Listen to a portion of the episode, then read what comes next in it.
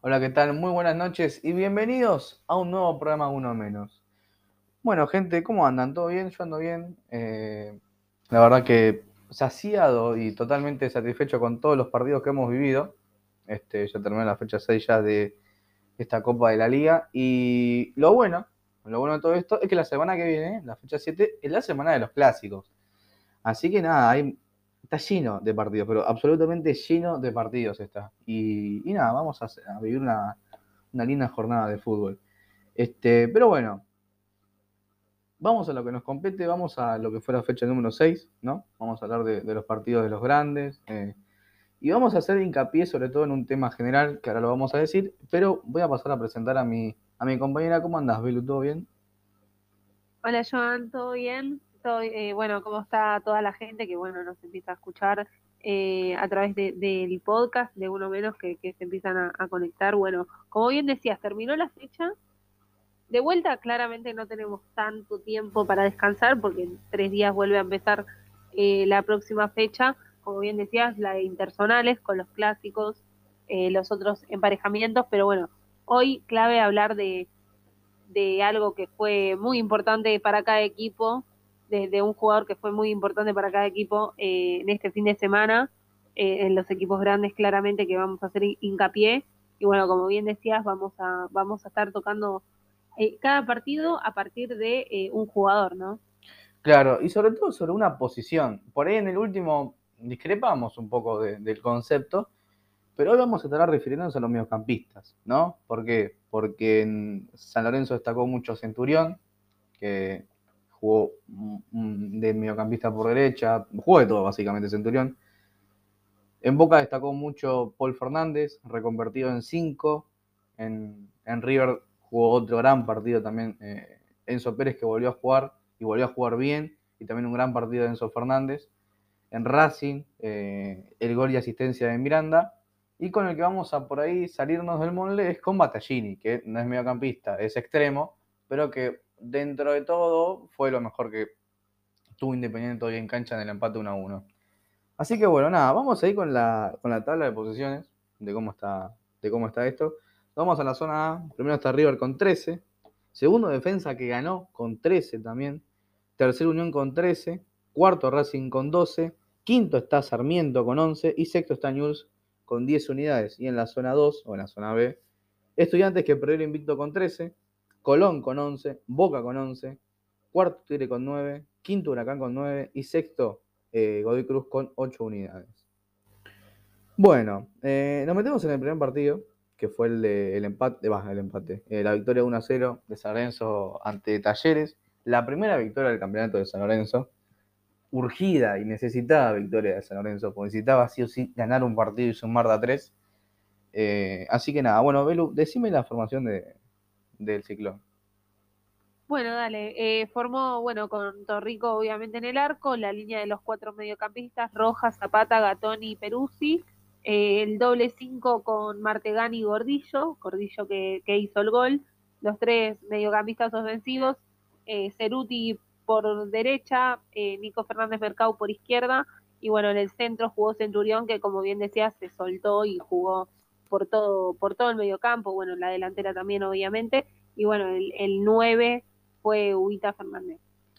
Fue un partido entre dos equipos que estaban necesitados, porque ninguno de los dos había ganado un partido, ninguno había podido sumar de a tres en, estas cinco fechas de campeonato, hasta la sexta. Eh, así que los dos sí o sí necesitaban ganar. Y eran dos equipos con, problemas en, en, todas las líneas, ya sea defensiva, ya sea a la hora de definir, eh, o a la hora del armado de juego. Este, talleres que, como, todos saben, se le desarmó mucho el equipo y sobre todo con la ida del cacique Medina tuvo que rearmar el equipo de cero y hacer un nuevo proyecto con Hoyos, eh, que hasta ahora no está dando los, resultados que se esperaban. Y San Lorenzo, que eh, pasó de tener a Montero a tener a Monarri por decimaquinta vez como DT de la primera, a traer a Troglio para así armar un proyecto que también le costó arrancar. Que si bien en la pretemporada mostraba cosas buenas mostraba cómo iba a jugar San Lorenzo. Ya cuando pasamos al plano de los partidos oficiales, como fue la primera fecha o como el arranque del torneo, eh, se vieron algunas falencias que por ahí en el torneo no se notaba, en el torneo de verano. Pero como, como dije, vamos a destacar la figura de Centurión. Eh, jugó eh, el mejor partido que está en San Lorenzo, obviamente, pero se hizo cargo del equipo en todo, en todo se hizo cargo del equipo. Literalmente estaba por derecha, por izquierda, por el medio, no le importaba dónde ubicarse, que siempre iba a tener la pelota y que siempre iba a generar una jugada de peligro. Estábamos hablando con, con Belén, que había ganado 13 de 15 duelos por el suelo. Eh, y a vos te sorprendió que haya sido un número totalmente eh, eh, mayor a lo que se espera o de los que siempre hay en, otros jugadores. Sí, sí, claramente. Bueno, nosotros que somos muy por ahí de, mirar cuando termina el partido la, estadística, ver cuántos duelos, cuántas, cuántos pases lograron los jugadores y todo eso, la verdad es que me sorprendió porque no, no recuerdo otra vez eh, o, no, o no tan cercana de, un mediocampista que gane tantos duelos y claramente tiene que ver con esto, ¿no? De la responsabilidad que tiene Centurión hoy en día en el equipo, no solamente para, para generar el juego, que claramente lo hizo en el partido eh, contra Talleres, bueno, ya lo venía haciendo en los partidos anteriores, individualmente cumpliendo eh, con partidos muy interesantes desde el juego, y bueno, ayer lo hizo, bueno, ah, sí, ayer, ¿estoy bien? No, antes de ayer. El sábado. Sería, sí. Eh, lo, hizo, lo hizo de muy buena manera, distribuyendo bien el juego, bueno, sabiendo en qué momento tocar la pelota y, todo eso, pero también recuperando la pelota, no perdiendo los duelos individuales, que eso es clave para un jugador como él. Eh, y para, para un tipo de jugador que, juega de tres cuartos para adelante es determinante porque te termina definiendo un partido. Obvio, obvio. Este, también eh, destacar la figura de Fernández Mercado, que por ahí no, no, resaltó tanto, pero sí fue importante en algunas transiciones para, el equipo de, Trolio, ya sean ofensivas o defensivas. Eh, siempre es importante y muy, muy lindo tener un jugador como Fernández Mercado, eh, que acompaña a Centurión, porque así también no todo tiene que recaer en Centurión y también tiene otras opciones en ataque o a la hora de armar juegos en eso. El gol de San Lorenzo eh, creo que es eh, una avivada y una tremenda eh, dormida que se pegó Talleres. Es un lateral que lo hacen rápido. Y Ubita Fernández ahora se transformó en asistidor, mete el pase atrás y aparece Gordillo para meter el gol. y también destacar la figura de Gordillo, que casi siempre es muy vapuleada o muy criticada por la forma de ganarse amarillas rápidamente que tiene, y es cierto, muy condicionante.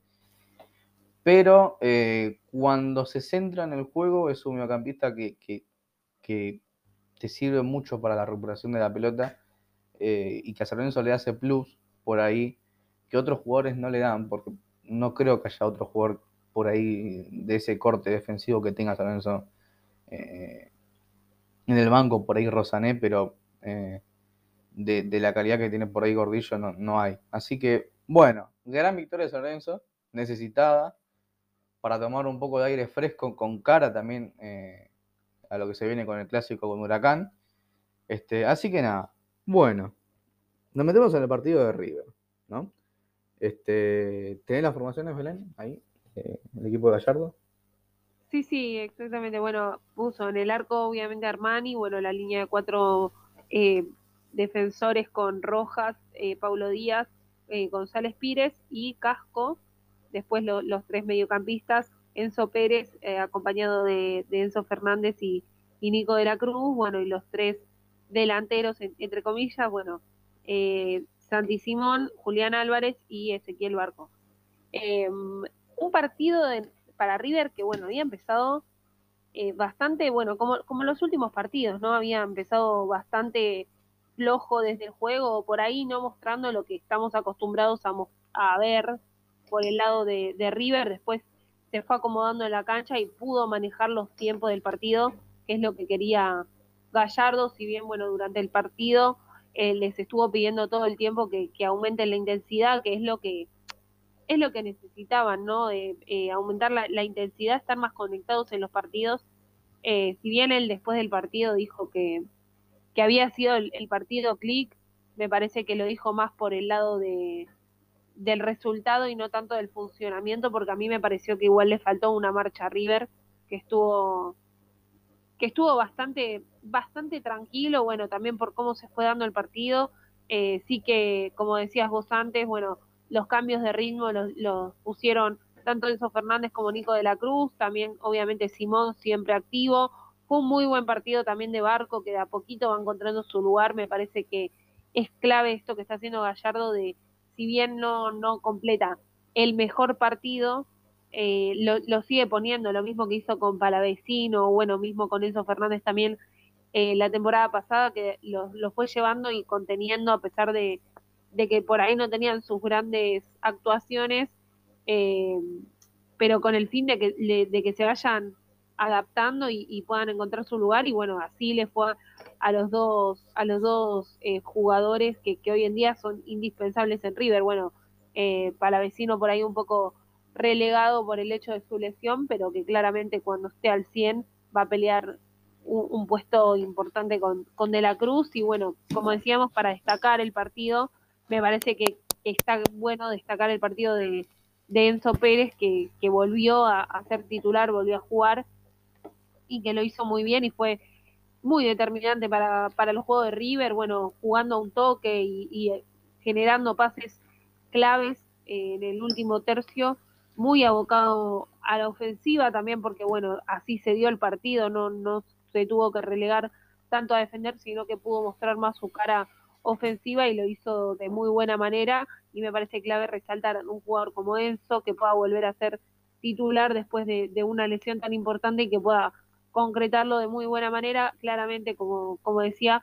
va acompañado de todo un funcionamiento que, que fue bueno el, el partido de, de, River, porque bueno, tuvo un muy buen partido de los dos centrales, también de los dos laterales de, de Rojas y Casco, creo que lo hicieron muy bien. Casco pasando al ataque por izquierda eh, lo, lo, hizo de muy buena manera, bueno, nada, nada que decir que no se sepa, pero que fue todo un funcionamiento que hizo que, que el partido se pueda dar de la manera que se dio y que también, bueno, tuvieran esos, esos tres penales que, que bueno, terminan, lo, hablamos antes de, empezar a grabar, eh, no, no hay discusión en si son o no, bueno, puede ser el último que quede alguna, alguna gotita, pero me parece que, los tres fueron penales y que bueno, se, se, va a enfrentar nada más y nada menos en una semana que a Boca, que también viene muy bien, me parece, ¿no? Este, quería remarcar lo que decías al principio, de que por ahí arriba le está costando eh, ciertos partidos, o por, ahí, o por ahí no venimos viendo la mejor cara de River. Este, creo que los primeros hasta el, hasta el penal, eh, Gimnasia lo venía controlando de la mejor manera, de la manera que más le salía al equipo de, de, Pipo Gorosito, pero después el penal fue totalmente una vuelta de página, se deprimió eh, mucho Gimnasia después del primer gol y ahí salió el segundo. Eh, se va perdiendo 2 a 0 abajo, ya un poco más con River dominando el partido. Ya el segundo tiempo fue absolutamente todo River, la hacen tercer penal, gol de Quintero, viene el cuarto gol de Brian Romero. Ya era una exhibición de River que, que dominó todo el segundo tiempo. Y también destacar, como dijiste, la figura de Enzo Pérez y de Enzo Fernández, de los dos Enzo sobre todo, pero más que nada de Enzo Pérez, ¿por qué?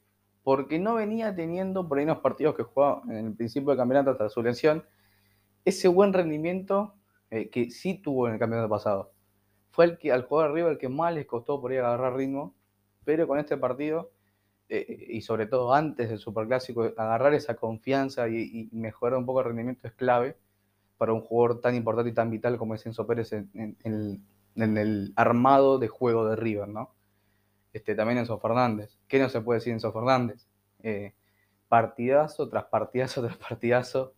Eh, y la verdad que, ya no me sorprende que Enzo Fernández juegue bien, porque casi siempre lo hace bien y siempre lo hace de la misma manera. Y siempre te aporta también esa cuota goleadora, que a pesar de jugar al lado de Enzo Pérez, llega y pisa extremadamente mucho el área.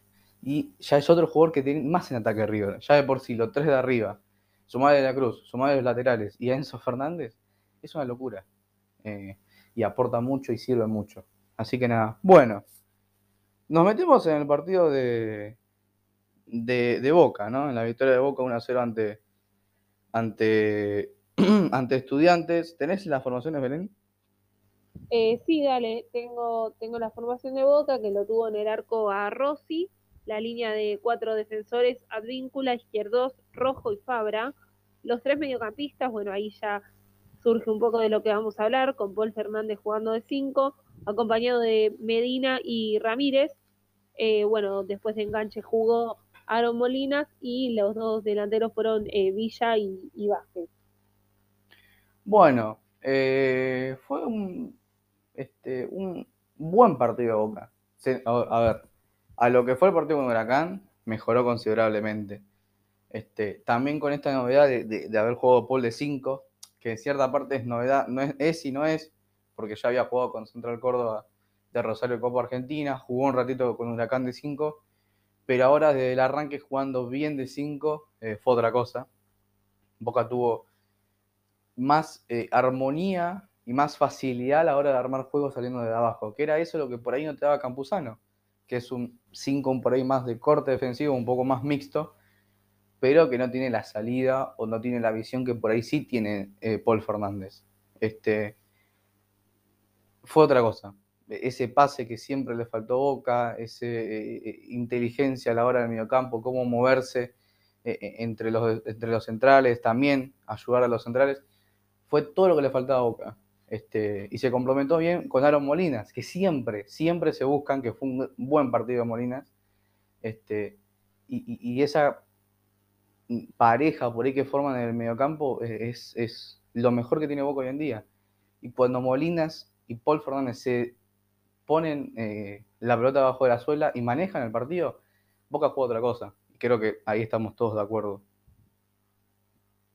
Sí, sí, exactamente. Bueno, yo pienso lo mismo. Claramente el partido de, de Paul eh, fue, fue, bueno, la demostración de lo que juega, ¿no? Por ahí eh, en otros partidos estaba un poco más incómodo desde la posición, pero a partir de, jugar de cinco me parece que, que, ordenó mucho más, ordenó al equipo, ¿no? De mitad de cancha para adelante fue, una orden total, nunca se lo encontró, bueno, casi nunca se lo encontró mal parado, sobre todo ofensivamente a, Boca, tuvo eh, mil maneras de, salir jugando y bueno, Paul Fernández el claro distribuidor de la pelota y claramente eh, como, buen primer pase que es, claramente se asocia muy bien con Molinas porque es el que es el que le da el pase a Molinas, ¿no? El que lo habilita en tres cuartos, el que hace que no tenga que bajar a recibir la pelota en una zona muy lejana a, la zona de definición, entonces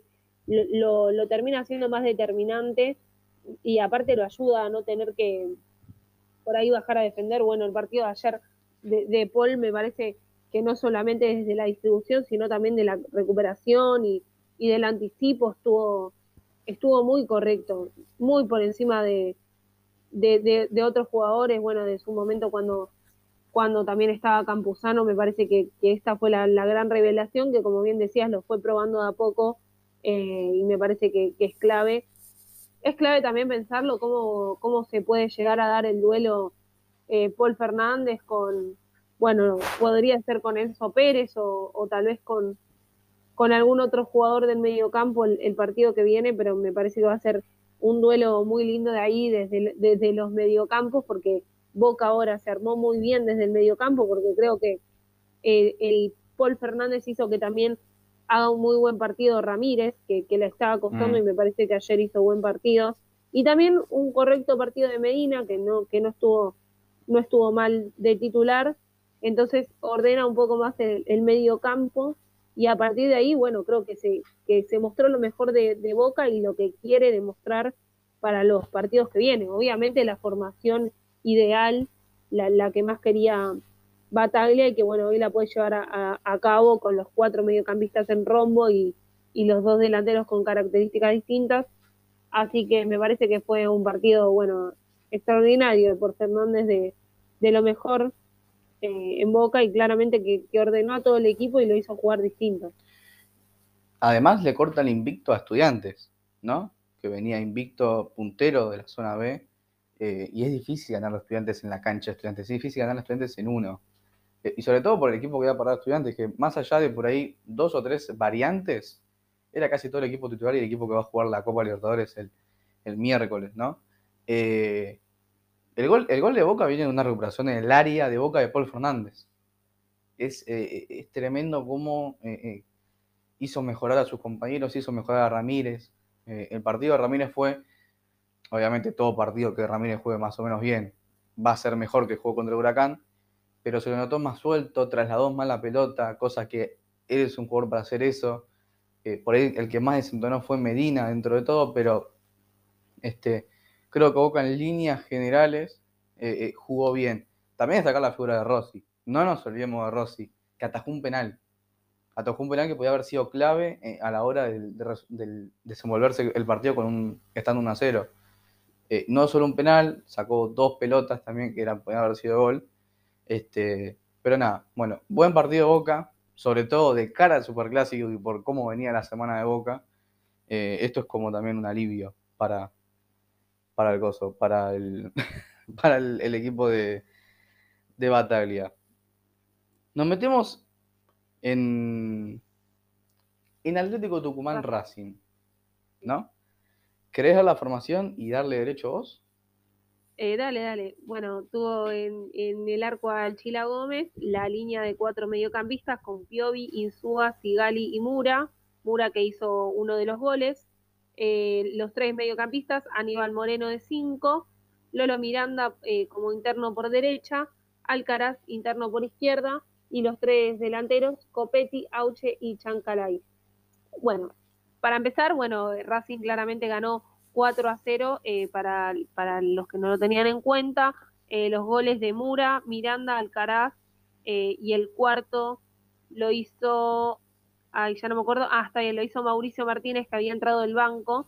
Y bueno, para destacar, además de que, eh, bueno, Racing sigue invicto en la Copa de la Liga. El único. El, único equipo que sigue invicto en la liga.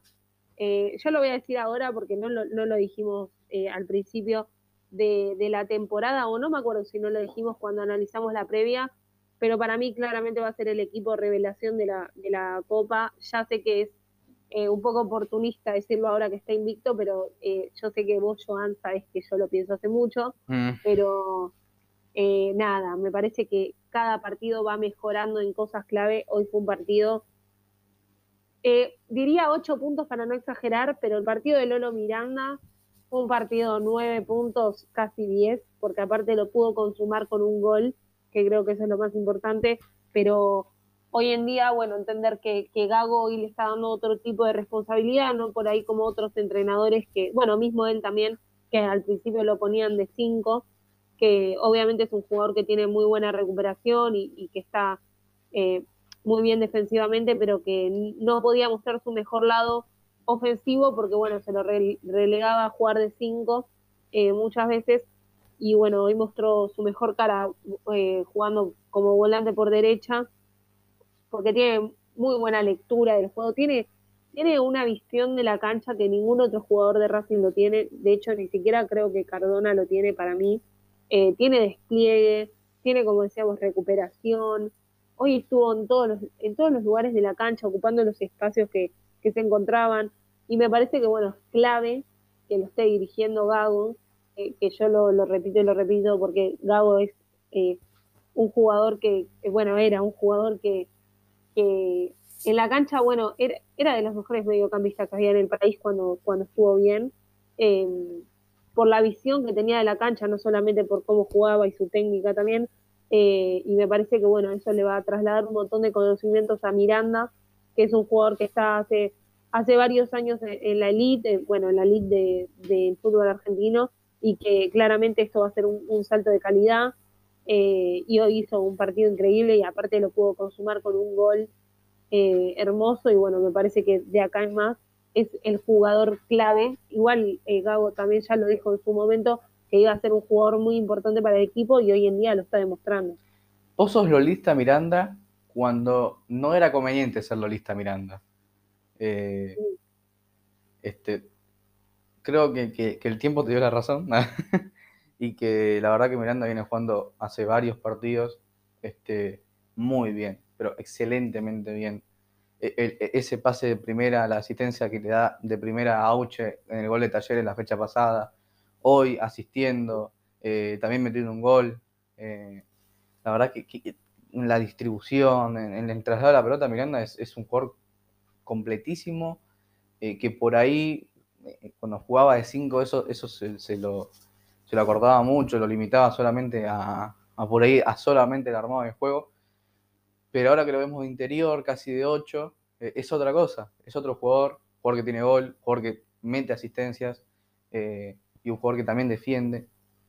Y la verdad que nada, creo que, como dijo Gabo y como dijiste vos, es uno de los jugadores clave en Racing. Eh, si no, es, el primer titular. Yo creo que, mira, hoy en día te digo, creo que el primer titular es, Miranda. Después vemos cómo arma el equipo, pero el primer titular es Miranda. Este, también destacar el partido. También Alcaraz, que eso iba a hablar ahora. También destacar el partido de Alcaraz, que no metió un gol.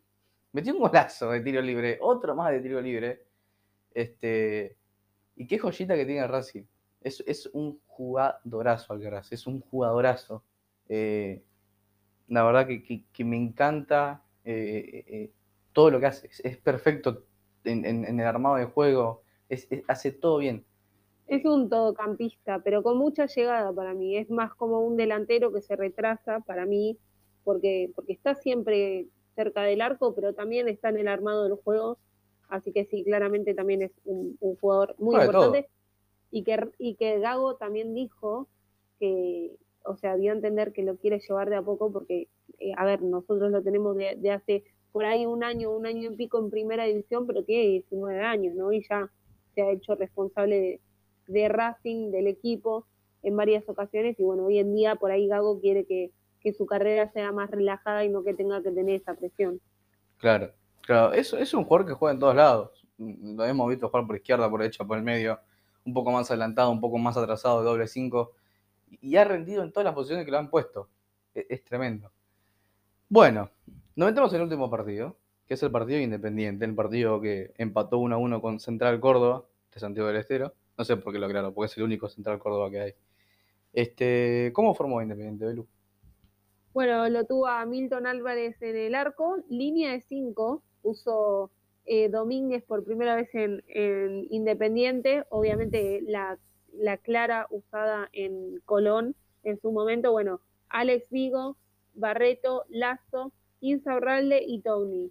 Los tres mediocampistas centrales con Lucas Romero en el centro, Roa, que claramente no jugó casi de, interior por, eh, por izquierda, sino que fue más un, media punta, un, segundo delantero. Y bueno, Soñora por derecha y el doble nueve con Leandro Fernández y Batallini. Y bueno, un partido que Independiente le costó bastante, pero me parece que después tuvo, tuvo bastante ritmo y tuvo buenas ocasiones de gol que no supo aprovechar, sobre todo en el primer tiempo. Eh, y para mí es clave resaltar dos cosas. La buena idea de, bueno, buena idea, la, buena solución de poner la línea de 5 creo que hoy le resultó de muy buena manera a, Eduardo Domínguez, si bien no lo pudo efectuar desde los resultados, tanto Tony como Alex Vigo totalmente relegados al ataque, eh, y eso es siempre una buena noticia porque son dos, jugadores que, aportan mucho desde el ataque.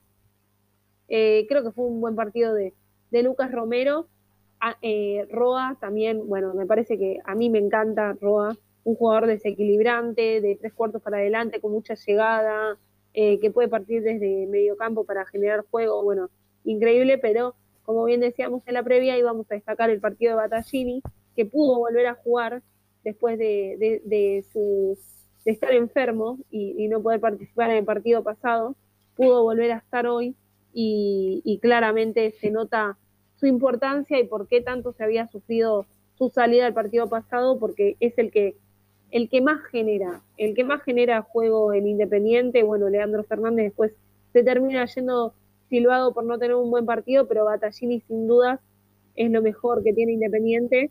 Y bueno, hoy 90% eh, de los pases precisos, un, un, muy buen partido, y es lo que lo más importante que tiene hoy Racing para, para ir a competir la Independiente la semana que viene. Bueno, eh, nos despedimos, gente. Eh, la semana que viene, fecha de clásicos, así que los esperamos a todos. Así que Les mando un abrazo, eh, cuídense y nos vemos.